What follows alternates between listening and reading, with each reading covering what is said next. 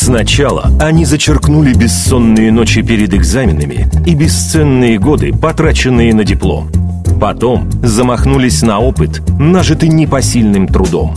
Куда же теперь топ-менеджеру податься со своим резюме? Подкаст «Коммерсант ФМ. Карьера». Совместный проект с ресурсом вакансий для хороших людей. Михаил Гуревич, Ирина Контарева и специальный гость – управляющий партнер компании «Оджерс Бернсон» Роман Тышковский. Слушайте на сайте коммерсант.фм, в iTunes и на странице вакансий для хороших людей в соцсетях. Это «Коммерсант Карьера». Всем привет, меня зовут Михаил Гуревич. Наш подкаст вы можете слушать на iTunes и ВКонтакте, а также смотреть на YouTube, ВКонтакте, Фейсбуке, Одноклассниках. И главное, все это делать на сайте коммерсант.фм. С радостью представляю мою традиционную соведущую Ирину Контарю, карьерного консультанта и создателя ресурса «Вакансии для хороших людей». Здравствуй, Ира. Здравствуй, Миш. Э, мы сегодня пригласили в гости профессионального хедхантера, который в индустрии поиска и подбора топ-менеджеров уже более 15 лет и успешно закрыл порядка 300 позиций уровня SEO. Роман Тышковский у нас. Здравствуйте. Добрый день. Что происходит сегодня в целом? Давай вот с такого общего вопроса. Что происходит на рынке топ-менеджеров? Потому что в целом в экономике нам вот наши гости регулярно говорят, проблемы, нужно ориентироваться на свои умения, нужно... Как государство говорит, что не надо полагаться на государство. Наши все собеседники говорят, что надо вообще полагаться только на себя. Согласны с руководством страны. С топ-менеджерами то же самое происходит или какой-то отдельный процесс? Ну, конечно, топ-менеджерам больше, чем вообще кому-либо еще нужно полагаться только на самим себя, но помимо этого на команду, потому что они на то и топ, что единственное, что они должны делать, чего они отличаются от всех остальных, они должны качественно управлять людьми, нанимать людей, мотивировать людей, распределять, исходя из того, что они умеют делать и не умеют, да, и увольнять людей если это нужно. Поэтому в этом плане они ничем не отличаются от всех остальных. И у них такая же история, они также устаревают, их навыки также теряют э, актуальность, актуальность в текущую. И там топ-менеджеры, которые были нужны актуальны там 10 лет назад, и даже 5 лет назад, сейчас ходят по рынку, и им тяжело найти работу. Особенно, вот, знаешь, как бы это поколение управленцев 90-х, которые на личных контактах, на личных каких-то таких отношениях. Решали или, все конкретно. Да, или наоборот, очень такие диктаторские, очень авторитарные, но при этом как бы не визионер. То есть ты можешь быть авторитарным, настолько вдохновлять людей, что они за тобой идут. А может быть э, авторитарным, и за тобой уже сейчас никто не идет. И вот в этом случае их ходит много по рынку, и они не то, что никому не нужны, это неправильный текст, но им гораздо сложнее найти работу, чем это было 5 или 10-15 лет назад. Это точно. То есть в целом судьба вот просто менеджеров среднего звена и топ-менеджеров схожа во многом. Она похожа, да. При этом с обратной же стороны есть огромное количество людей, точнее, огромное количество вакансий на топ-позиции, которые не закрываются, там, не знаю, по 4 месяца, по 6 месяцев, по году, потому что не могут найти людей. То есть, они вроде есть, но не отвечают. Вот у меня сегодня были утром переговоры с клиентом, который, ну, буквально плакался в плане того, что он как бы говорил, что не могу решить задачу, ему нужен SEO на очень большой проект, там, хорошие инвестиции, хорошие деньги, хорошие деньги имеются самому человеку, отличный проект, очень звонкий. Посмотрели там 80 человек, человек, 80, и не могут найти, не подходят. Кстати, очень да. важный момент. Когда мы говорим о топ-менеджерах, давайте как-то определимся, о ком мы говорим. Какова зарплата? Ну, возраст, я так понимаю, может быть любой, наверное, в первую очередь зарплата и вообще какие-то еще параметры. Ну, в первую очередь, все-таки топ-менеджер – это тот, кто управляет компанией или кто-то, кто управляет большой функцией, там это может быть SEO, SEO минус один, SEO по-русски генеральный директор, хотя на самом деле есть некая разница, но неважно, для нашего разговора мы можем точно использовать такую историю. В больших корпорациях это могут быть там, руководитель бизнес-направления или руководитель какого-то большого департамента. То есть здесь все зависит ну, на самом деле от масштаба управления, что по человекам. То есть там, если человек управляет 100 плюс людей, то он, в общем, он уже, конечно, топ-менеджер, если только это не бригадир настройки. Там 100 человек, но это не топ-менеджер в этом плане. То есть он то еще принимает зависит еще решения. от качества людей, которые под ним. Зависит от того, какого типа решения ты принимаешь, насколько эти решения влияют на ту компанию, в которой ты работаешь. Если говорить по доходу, тоже очень сложно, потому что, ну, как бы сейчас я скажу какие-то цифры, и сразу, как это знаешь, бывает часто, налетят, набегут и скажут, да где такие зарплаты в России, туда-сюда и все остальное. Если говорить про Москву, про топ-менеджмент, то в общем, в том сегменте, в котором мы работаем, доход начинается от 500 тысяч рублей в месяц, то есть от 6 миллионов в год э, некого фиксированного дохода. Ну и, наверное, плюс бонусы 30-40%. Дальше начинается в зависимости от компании LTI, то есть какие-то акции или долгосрочная мотивация по-разному. То есть 10 миллионов в год? Ну, можно говорить, что топ-менеджер в России сейчас получает в Москве, не в России, еще раз извиняюсь, от 6 э, миллионов, понятно, до нет, но вот как бы если мы говорим про те сегменты, в которых мы как компания представлены довольно сильно, то это такие B2C сегменты, то есть там, где итоговый потребитель так иначе связан с бизнесом, digital, медиа, розничные сети, фарма и так далее, то там э, мы можем говорить про, наверное, средний доход в 9 миллионов рублей. Вот так вот я бы сейчас, ну, опять же, это очень усредненная, прям совсем такая история. А вот эта история с золотым парашютом, о котором иногда рассказывают какие-то сказки, вот за последний год-два как-то изменилась ситуация? Золотые парашюты, как и любая схема, это мотивирующий инструмент, который иногда может использоваться для мошенничества. Базово золотой парашют – это возможность привлечь сильного человека в рисковое направление. Ну, как бы, если у вас очень рисковый бизнес, и вам нужно взять и уговорить человека, у которого сейчас все хорошо, более того, у него все отлично, но он вам очень нужен. Вы говорите ему, приходи, у меня вот такие-то деньги, в два раза больше и все. Ну, вот если человек решил вопрос квартиры, там, недвижимости, машины и, условно говоря, образования детей, то для него разница, получает он миллион или полтора, не очень большая. Ну, с точки потребления. Он сам потребляет, как правило, меньше. Поэтому просто плюс какая-то сумма его не мотивирует. А риски большие. Потеряю работу, как буду искать, все. В этом случае вписывается золотой парашют. Как гарантия, что если что-то случится с компанией, с позицией или со стратегией, или с чем-то еще, с инвестициями, может быть, много причин, по которых это происходит, человеку выплачивают 3, по закону, там, 6, 12, на моей памяти было максимально 24 месячных зарплаты. Это гарантия в случае, что-то случается. И это нормальная практика. Компания имеет право ну, как бы, это ее деньги, она имеет право этим пользоваться. Дальше какие случаи происходят? Банки, которые вот-вот скоро банкротятся, подписывают контракты, ну, и дальше начинается вся эта история, что сейчас мы тебя уволим, выплатим тебе золотой парашют, 24 оклада, ну, как бы, вывод денег. В этом случае, ну, конечно, такие кейсы сразу становятся самыми громкими, и начинается практика, что давайте ограничим золотые парашюты, давайте как бы будем все это контролировать. Это вообще возможно в реальности? В реальности в нашем государстве возможно даже сделать суверенный интернет. Нет, ну, но ограничить количество, там, не знаю, денег, можно, которые выплачиваются Можно частным... законодательно запретить выплачивать золотые парашюты. Тогда будет придумана схема, что у тебя есть входной бонус и выходной бонус. В случае, если ты покидаешь компанию... Назовут серебряной коровой. Конечно. Ну, Поэтому есть... в этом плане бессмысленно вот такие вещи ограничивать. Где это нужно ограничивать, это в компании с госучастием. Там, где у тебя финальный бенефициар – это государство, ну, оно имеет право требовать определенные э, как бы, критерии по суммам, как выплачивает все. Но в целом здесь откуда возникает эта история про золотой парашют? Парашют, от чувства несправедливости. Вот есть некое, мне кажется, в компании Whole Foods в Америке есть такое правило экологичного соотношения. Они отслеживают, чтобы разница в доходе между самым высокоплачиваемым сотрудником компании и самым низкооплачиваемым была 19 раз, не больше есть, если эта разница меняется, то либо верхних нужно опускать, либо нижних поднимать. У то... нас обычно раньше, я не знаю, как сейчас в России, но вот я знаю, что в странах Средней Азии эта проблема решается очень просто. А там все президенты работают за 1 рубль, условно говоря, за 1 доллар. И, в общем, официально не то, что никакой разницы нету, а слуга народа главный получает в разы меньше, ну, ты же понимаешь, чем последний здесь дворник. в данном случае не сам, не президент, который может работать за рубль, а получать еще все остальное акциями, а самый высокооплачиваемый сотрудник. Угу. И тогда это как раз довольно сильно выравнивает. Они посчитали, Америка в этом плане довольно далеко ушла с точки зрения реальных социальных исследований. Они много исследуют вообще отношения в обществе. Они посчитали, что разница 19 вот это максимальное и минимальное, является экологичной для компании. Вот в России до этого пока не дошли. В России какая разница? Ой, ну может быть 100, 200, 500. Возьмите да, э, зарплаты, которые публикует Forbes ежегодно, да, там доход наших топ-10. Угу. Видите, сколько же в этой компании получают самые низкооплачиваемые сотрудники. Я думаю, там будет разница феноменальна. Понятно, что Whole Foods это на самом деле только один пример. В Америке есть компании, в которых, наверное, тоже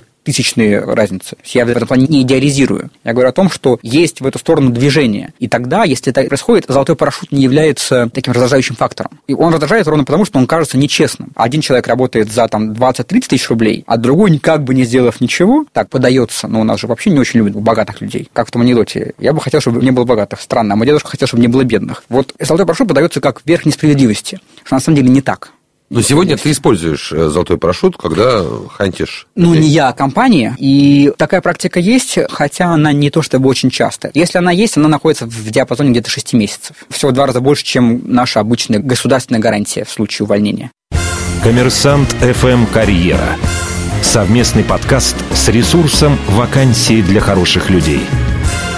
Ты затронул очень важный момент, что есть государственные компании и есть частные. С точки зрения топ-менеджеров. Давайте попробуем понять разницу угу. между топ-менеджером и спросом на топ-менеджеров в государственной компании и в частной компании. Зарплаты, условия, подходы и готовность людей с рынка идти в государственный или оставаться в частном секторе. Вопрос непростой, потому что на самом деле он очень многогранный. Во-первых, в России очень огосударственная экономика. Безумно. Поэтому, если какой-то человек хочет делать большие дела, масштабные проекты, он так или иначе проходит через жернова государственных компаний. Довольно сложно быть топ-менеджером в интернет-сегменте и при этом совсем избежать государства. То есть это можно, я таких знаю немало, но это непросто. И чем дальше, тем это сложнее. Это обычно люди с опытом, когда еще государство не занимало такую долю. Или да, или просто ну, какие-то идейные. Нет, у нас все-таки довольно большой сектор частный. Просто если мы говорим про людей, для кого масштаб имеет значение, это не для всех. Многим нравится средний масштаб, и они достигают больших результатов. Но если это так, то, конечно, в какой-то момент он оказывается в контуре государства. В этом плане, конечно, разница есть, потому что у тебя гораздо больше сложностей в этой работе. Где-то секретность, э, первая, вторая форма, и люди не все на это готовы идти. Где-то постоянный страх, что тебя могут за какую-то неэффективную работу там посадить, потому что считается растрата госденег. Следовательно, все гораздо медленнее происходит, медленнее проходят контракты и все остальное. То есть менеджеры, которые работают в государстве, имеют свою специфику и свою особенность. Сказать, что они менее эффективны, нельзя. Я знаю довольно большое количество очень сильных, правда, сильных, менеджерские, лидерские. У них условия просто другие. Ну, у них условия другие, правила игры другие. И в рамках этих правил игры одни достигают успеха, и они успешны, и они эффективны. А другие садятся на трубу, на некий ресурс, и его сосут. Это я помню, как помните, Оскар Шиндлер, который вот фильм э, «Список Шиндлера», да, mm-hmm. он был безумно эффективен в рамках нацистской экономики. А потом уже евреи, которых он спас, пытались несколько раз помочь ему с открытием бизнеса. И у него ничего не получалось. Да он каждый раз банкротился. А вот с точки зрения зарплат между государственными корпорациями и частными, все-таки, ну, действительно, ты идешь на государство работать. С одной стороны, вроде там зарплаты должны быть ниже. Кажется так, во всяком случае, потому что все-таки у нас социальное государство, угу. э, есть все эти тарифные сетки, вот это вот все безумие. С другой стороны, ты сам говоришь о том, что ответственность там существенно выше. Угу. Ну, тебя могут посадить банально за растрату госсредств и ответственность выше, и проблемы больше, и весь этот вот огромный процесс все утвердить и так далее. И вроде бы, с другой стороны, за это надо получать больше. Как это все решается? Сложно решается. Во-первых, госкомпания, госкомпания рознь, условно говоря, есть там Роснефть, а есть какой-нибудь муниципальный водоканал, ну, к примеру. И то, и другое компания. Да, только одна публичная, а другая, да, ну, да. абсолютно. И разные люди стоят у руля. Там, например, Роснано, тоже госкомпания, но она понимает, например, ценность менеджерского потенциала. При ней есть очень много разных негативных историй, и я не буду ее там... Не, не наша тема сегодня. Да, не наша тема. Но так или иначе, вот там собралось довольно много сильных управленцев. В силу разных причин не все не получается, но гораздо больше, чем у многих других, которые просто не говорят и которые просто себя не пиарят. И там рыночные зарплаты. То есть они относительно рынка довольно адекватны. Или взять какие-то инвестиционные фонды, фри, РФПИ, ну, компании, которые играют на абсолютно конкурентном с частным бизнесом рынке. И чтобы привлекать сильных людей, они должны платить похожие по рынку деньги. И они их платят, так или иначе. Опять же, мы говорим сейчас про Москву. Но в целом, если как бы вычеркнуть там, топ-10 госкомпаний и пойти дальше, там зарплата все-таки ниже. Государственных? В госкомпаниях. В государстве совсем ниже. То есть в государстве вообще беда. Мы затронули тему золотых парашютов, а я, например, слышал историю про тот же Роскомнадзор. Вот была угу. история, которая, я так понимаю, пока закончилась ничем, тем, что там были мертвые души. И, собственно, мертвые души использовались для того, чтобы привести зарплаты топ-менеджеров к нормальным московским.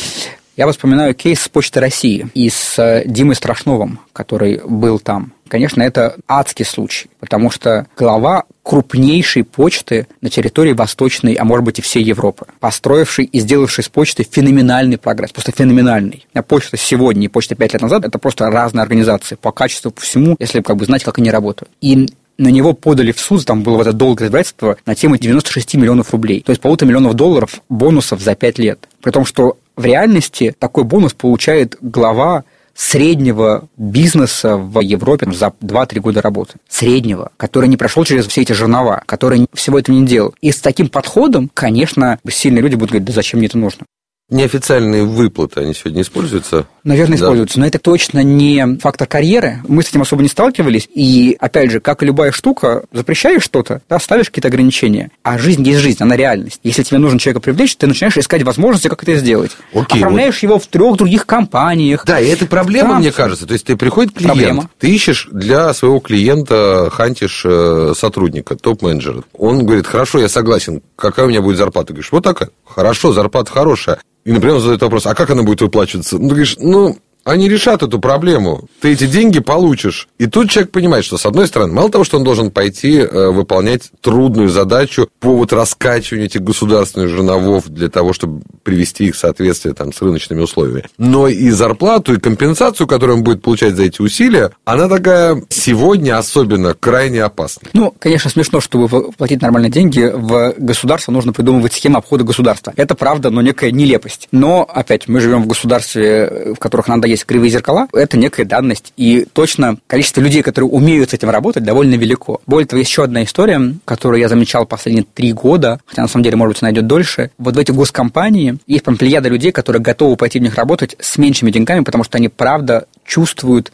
необходимость влиять и делать что-то хорошее. Опять mm. же, не все, не многие. То есть я знаю людей, которые приходили ко мне и говорили, Ром, помоги нам найти людей, мы хотим правда сделать что-то хорошее для страны в разных направлениях. Где-то в технологиях и инновациях. И, на самом деле, очень много чего сделано за последнее время. Мы видим вот там госуслуг и в городе, там умные города и так далее. Прям много чего сделано. Мы, правда, сильно дальше Мы этим пользуемся, стран. может быть, не фокусируем свое внимание. Мы просто не очень понимаем, что за этим стоит, за этой работой. За этим стоят конкретные топ-менеджеры, которые сделали, вот там, возвращаясь к почте, да, там, раньше почта было сбоев с посылками каждый Новый год, Сейчас их нет. Но никто этого не замечает. Все все равно приходят и говорят, что женщины, которые получают деньги на почте, не улыбаются. И поэтому почта не изменилась. Но это вот наша потребительская модель поведения с точки зрения «вы мне дайте, а сам я ничего не готов отдавать». Ром, мы когда с нашими гостями говорим о карьере, так или иначе мы все равно затрагиваем тему возраста. Угу. Ну, во-первых, в связи с поднятием пенсионного возраста и то, что, например, после 45 количество откликов работодателей гораздо становится меньше. Что вообще у топов? Влияет ли возраст на их востребованность? Или там совсем другая история? Конечно, влияет. К сожалению, мы живем в государстве, в котором эджизм, дискриминация по возрасту очень сильная. У нас вообще никак не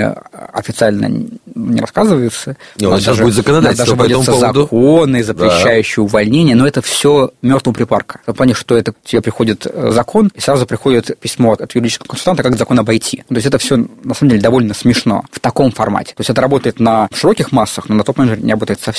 Но правда в том, что топ-менеджмент чуть проще решает эту задачу. Потому что если человек бодрый, если человек включенный, если человек интересующийся, если он не устаревший в широком смысле этого слова, если он не консервативный и адекватный, то я знаю много кейсов, когда люди устраивались и за 50, и за 55. То есть это прям частая история, не единичные. Но базово, опять же, если мы говорим про в среднем, то, конечно, человеку тяжело, а так как позиций тоже не очень много, то средний срок поиска работы руководителем, наверное, после 50 может занять и год, и полтора. А вот ты часто делаешь такую сноску в Москве, угу. в России и в Москве. Две таких разных у нас есть традиционно страны. Является решением проблемы возраста нахождение какой-то ставки, ну или какой-то задачи за пределами столицы? Или это просто сразу автоматически убирает человека с московского рынка, лишает московских зарплат и вводит какую-то совершенно новую реальность? Это не убирает человека с московского рынка, если он на радарах хедхантеров потому что, на самом деле, Москва донора для регионов. У нас сейчас там 20% наших клиентов примерно. Это компании, которые сидят не в Москве, штаб-квартиры в Хабаровске, в Ижевске, в Новосибирске, в Екатеринбурге, и они востребуют московский опыт. Они понимают, что у них в регионах не хватает тех компетенций, которые они ищут, угу. маркетинговых, цифровых, каких-то стратегических, ну, у всех по-разному. Это зависит от компании, а не от региона. И они перетаскивают людей из Москвы. И, кстати, многие готовы ехать. Я думаю, в Москве есть процентов 30-40 людей, которые просто не очень сильно не любят Москву. Настолько, что готовы уехать уехать, отказаться от зарплат. Не за границу, а... Да, да, просто там спокойнее, Моск... как бы экология. Это не самая большая проблема. Просто нужно искать, формировать, там есть свои особенности и сложности. Деньги там, правда, меньше часто раза в два. Вот с точки зрения возраста это можно сделать? Ну, то есть, вот человеку, например, там 50, он в Москве, у него год-полтора, как ты говоришь, искать работу. Можно, но я не думаю, что это прям решение решения. То есть, может повести, может не повести. Здесь же еще тот вопрос, что опять, очень сильно зависит от человека. Если он технологичный, спокойно общается со всеми средствами связи, может быстро провести конференцию по скайпу, зуму или по майнду, неважно. Если он отвечает на запрос, который есть у клиента, и при этом не заламывает пальцы, как это делают там 35-летние, денег и всего остального на взлете карьеры, то тогда, да, к нему часто обратятся. Например, человека могут позвать на проект, И не надо этого стесняться или отказываться. Проект часто может закончиться либо завершением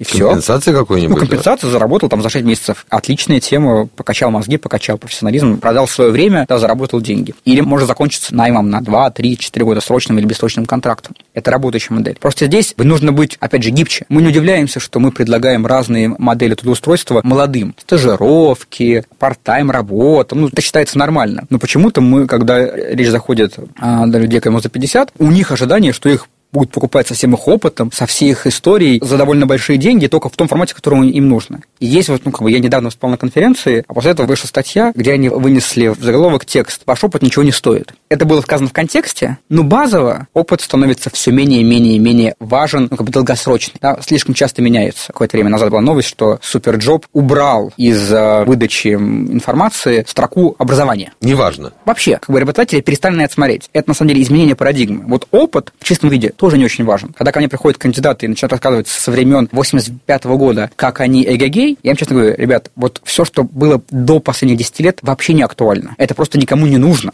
А я думаю, через три года этот срок сократится до пяти лет. Вот то, что было последние пять лет, интересно. Что получилось, что сделали, где облажались, что не получилось конкретно. И как ты изменился за эти пять лет? Чему ты научился? Я задаю на собеседовании вопрос, чему вы научились за последний год? Половина людей даже не понимают, о чем я спрашиваю. Я вижу, как они пытаются найти ответ правильный, на собеседование же красивый, и не могут. Дают какой-то банальный текст, что я научился лучше управлять собственным временем, ну и какую-то, в общем, неважную историю. Лучше бы в футбол научились играть. Ну, и по крайней мере, здоровее было бы. Да.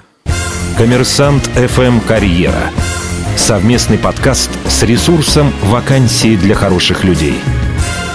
Окей, про регионы мы так немножечко поговорили. Ну, то есть уехать туда и зарабатывать там, потому что тебе 50 лет, да, и серия не вариант. там, не, не вариант вообще. Ну, то есть 50 лет не преимущество не недостаток. Вообще, как бы в этом плане нужно относиться к своему возрасту как, ну, некая данность. Ну, у кого-то рост высокий, у кого-то э, возраст такой. Ну, это есть и есть, все через это проходят. Помните американец, который потребовал в 69, чтобы ему написали в паспорте, что ему 49? Потому что так он себя чувствует. Да. А, вот какой вопрос у меня возник. Каналы поиска топов. Допустим, управленец долго работал в одной компании, вдруг каким-то образом, неважно, оказался на открытом рынке. Понятно, что он не будет размещать свое резюме на HeadHunter или SuperJob. Более того, нам кто-то говорил, что если ты размещаешь и на Алена Владимирская, и Инна это... Можайская об этом говорили, это дурной тон. Каналы эффективные именно для топов. Где им искать себе работу? Куда подавать свое резюме? Во-первых, я бы не был столь категоричен. Я не вижу ничего плохого в размещении на HeadHunter. Это не очень много даст, но мавитоном я бы тоже это не назвал. Здесь гораздо важнее, что человек делал, в чем он профессионал и так далее. Если мои коллеги могут войти на HeadHunter, найти его контакты и быстро смениться, да, просто, как правило, там таких людей просто нет. И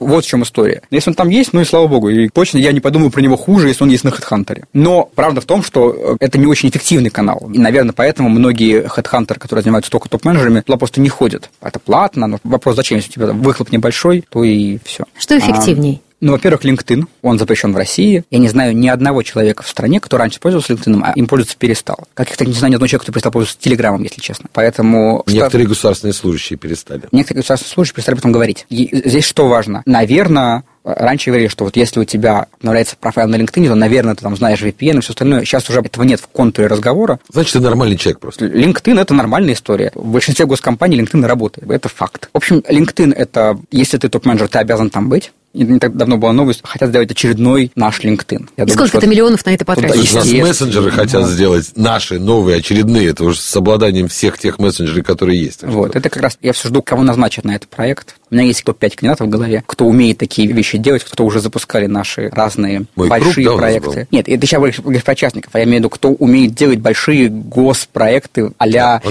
сделаем государственный поиск, сделаем государственный то, сделаем... Есть же такие люди, у них все хорошо. LinkedIn, дальше, на самом деле, сайты компаний. Прям напрямую? Прям на сайт компании? Ну, если ты видишь там позицию, большинство западных компаний и многие российские компании большие публикуют вакансии, в том числе Топовые. топы, у себя на сайте, если это не замена, то есть если это не конфиденциальный поиск, когда есть сейчас, положим, финансовый директор, ему ищут замену, они не будут этого делать. Есть еще два момента, да. которые очень хотелось бы просто обсудить. Ну, во-первых, друзья, угу. вот работает это работает. сегодня или нет. И второе, как раз хедхантеры, потому что есть затык некоторые. Очень многим топ-менеджерам кажется, что если они сами придут к хедхантерам, то это как бы уже будет не hunting, да, а dating. Мы как поступить раз... так и не упасть в цене? Да, потому что если вы ко мне пришли, значит, я вам нужен, и вы мне дадите денег побольше. А если, если я к вам, ну... Давайте так, хедхантеры не дают денег. Деньги дают клиенту. Ну, оценивают. Если кандидат HeadHunter интересен, то он его порекомендует клиенту, сам он пришел к нему, или его нашли, вообще не важно. HeadHunter – это агентский человек, если брать упрощенно. Его задача – решить задачу клиента. Да, но когда вот я знаю, что очень многих работодателей важно, чтобы они взяли нового сотрудника как бы откуда-то. Это факт. Там какие Пришел. страхи, что вот я возьму сейчас человека, он на открытом рынке, наверное, его на что-то уволили, наверное, он плохой сотрудник. Ну, там есть Ну да. некие такие секулякры в голове, которые, на мой взгляд, не оправданы. Ну, в том плане, Ну, что вот это не... в этой Да. ситуации получается, что если человек сам пришел хедхантером, Хедхантеру нет. Если он пришел сам в компанию и сейчас не работает, то так. Еще раз, хедхантер – это агент. Его задача свести. Чем больше хедхантер знает, тем более он ценен на рынке. ну, хедхантер может поднять цену клиента, в данном случае кандидата. Это некорректно. Снизить, да, поднять. Ну, хедхантер зарабатывает процент с клиента. Если он повышает цену, если он говорит, ты стоишь не 300, а 500, то он нарушает этический кодекс. Он, по сути, делает так, что его клиент платит больше и кандидату, и клиенту. Да, Это- но кандидат же тоже его клиент у Нет, хедхантера. клиент – это тот, кто платит денег. Окей. Клиент – это тот, кто заказывает тебе услугу. Для кандидата ты можешь быть экспертом, другом, если вы подружились. Ты можешь быть для него окном куда-то. Но если кандидат тебе не платит денег, то он не клиент в этом случае. И это важно, ну, как бы понимать. Кандидаты, которые начинают что-то требовать, они должны понимать, как картинка устроена. И есть сервисы другие, когда приходит кандидат, говорит, помогите мне устроиться. Я вам заплачу за это, там, не знаю, свою первую зарплату или что-то еще. Такие сервисы есть за границей много. И тогда компания начинает рассылать, по сути, промотировать его, помогать ему найти работу. Просто это другой сервис. Он к хедхантингу никакого отношения не имеет. Такие Понятно. эксперты тоже есть. Я знаю такие кейсы. Я знаю даже кейсы, когда, э, и это, на мой взгляд, анти вообще корректно, когда хедхантер брал деньги из того и из другого. То есть он взял деньги из кандидата из Вот это клиента. называется вин-вин. Коммерсант FM Карьера. Совместный подкаст с ресурсом «Вакансии для хороших людей». Есть еще такая проблема, часто все-таки у нас не самая стабильная экономическая ситуация, и предприниматели иногда решают закрыть свой бизнес и стать топ-менеджерами. И Есть здесь получается, что, с одной стороны, они, правда, пришли с свободного рынка. И, наверное, как раз считаются теми самыми уволенными топ-менеджерами, условно говоря. Насколько вообще спрос на них есть? И что им делать для того, чтобы вернуться из предпринимательства на работу наемным Как грамотно себя презентовать? Во-первых, понять, в каких компаниях это ценится. Вот первое, если мы говорим про несколько пунктов, то первое, определиться, в каких компаниях это ценится. Это ценится не во всех компаниях. В условную Роснефть это не очень будет цениться, скорее всего, в большинстве департаментов. А в какую-то компанию, какой-нибудь инвестиционный фонд, который ищет людей, которых они уже сажают на проекты, в которых они вошли, если они знаю, принимают решение менять, например, SEO или команду. Да, это очень ценится, потому что предпринимательский дух, отношение к бизнесу как к своему, к своему имеется в виду очень фокусно. Это ценится. Это такие два полюса, но дальше там можно искать варианты. То есть первое просто понять в этой компании, в которых вам интересно, вы хотите работать, вы нужны или нет. И там, где вы не нужны с вашим опытом, лучше не стоит. Это просто вас будет разочаровывать, вы будете демотивированы. Поиск работы, в общем, психологически сложная штука. Тебя оценивают, не все берут, это ударяет по самолюбию, то есть это нужно иметь некую внутреннюю готовность и спокойствие. Медитация до, медитация после. А второе – это, на самом деле, определить с точки зрения менеджмента, в чем вы наиболее сильны. Вот предприниматель – это понятно, но предпринимательство – это та функция, которая только кусочком нужна на корпоративных менеджерских позициях. А что вы имеете, кроме предпринимательства? кроме поиска возможностей. Какое еще у вас реальное конкурентное преимущество перед теми, кто всю жизнь работал в корпорации? Ну да, Да? то есть, вы, например, вы умеете принимать решения, а в госкорпорации... Это важно, но нужно дополнить Да. это чем-то еще. То есть, на самом деле, нужно, например, дополнить умением готовить решение. Подготавливать комплект документов. Это процесс, он важный. И если человек его не умеет делать, то он провалится там. Или там, не знаю, человек должен уметь управлять коллективами, где у него нет возможности сразу уволить. Потому что есть коалиции, есть сложные вещи, ну и так далее. Но если человек понимает, что он в эту сторону движется, то, по сути, он должен начать встречаться с компаниями, где этот опыт максимально полезен. Лучше в тех индустриях, где он был схож. Или, на самом деле, что важно, искать по знакомству. Вот история, когда предпринимателей берут внутрь компаний, это история, когда я, работая в какой-то корпорации, знаю лично этого человека, ну, корпорации или компании, неважно, понимаю его качество, его личные особенности и рекомендую его взять. Потому что в этом случае срабатывает не столько резюме, сколько рекомендация конкретного человека, которому доверяют в рамках этой корпорации, потому что формально резюме может не подходить, а по факту человек может подходить. У предпринимателей это чаще всего так и бывает. Ир, последний вопрос от тебя. Ром, я по поводу одежки. Насколько вообще важно для топов, как они выглядят? Насколько на это обращают внимание? Что должно быть? Да. подтянулся. И самое главное, скажите, если вы видите, что он профи, вот прям, да, но чуть-чуть не дотягивает в презентационном таком виде, как вы с ним общаетесь? Что говорите, как деликатно об этом? Мы с ним общаемся вдохновенно всегда, а это Опять же, для каких-то компаний важно, для каких-то компаний не важно. У нас прямо сейчас есть такой кейс в текущий момент. У нас есть идеальный кандидат для одной позиции, но человек одевается не так, как корпорации, ну, принято, привыкли, да, компании из сегмента luxury, им важен образ. И мы честно объяснили, что вот в компании это так. Вы можете с этим не согласны, и тогда, возможно, эта компания не для вас. Но если вы хотите, то вам нужно на эти вещи обратить внимание. Потому что дресс-код – это, как и любой код, это просто фильтр определения свой-чужой. Для каких-то компаний дресс-код важен, для каких-то компаний он вообще не важен. Более того, если ты пойдешь в IT-компанию в костюме, то, скорее всего, ты сегодня пойдешь на собеседование. Настороженно да? будут смотреть Абсолютно. на тебя. И наоборот, если ты придешь в каких-нибудь тренингах в банк, может быть, скажут, круто, там, ты креативный директор или что-то еще. Но, скорее всего, удивятся и не возьмут, потому что это значит, что тебе не хватает адекватности и актуальности считать код. Это же, на самом деле, запрос топ-менеджменту – это умение считывать контекст. Если ты не считываешь контекст, где ты, что ты, как ты, значит, у тебя отсутствует один из необходимых навыков – умение понимать, что происходит вокруг тебя. Да, ты можешь сказать, что меня это не волнует, но это уже твой выбор, как бы ты готов к тому, что тебя с той стороны могут не купить за это. Глупо это, умно, не так важно. Это как бы вопрос твоего уже решения. Знание, компетенция и дресс-код в том числе. Роман Тышковский, профессиональный хедхантер, управляющий партнер компании Оджиш Бенстон. И Ирина Контарев, карьерный консультант, создатель ресурса вакансий для хороших людей. Спасибо, Ира. Меня зовут Спасибо. Михаил Гуревич. Это был «Коммерсант Карьера». Смотрите нас на YouTube, ВКонтакте, Фейсбуке, Одноклассники, слушайте на iTunes, ВКонтакте и, конечно, на сайте Коммерсант ФМ. Ставьте лайки и ждите следующего нашего выпуска. Пока. Коммерсант ФМ Карьера. Совместный подкаст с ресурсом «Вакансии для хороших людей».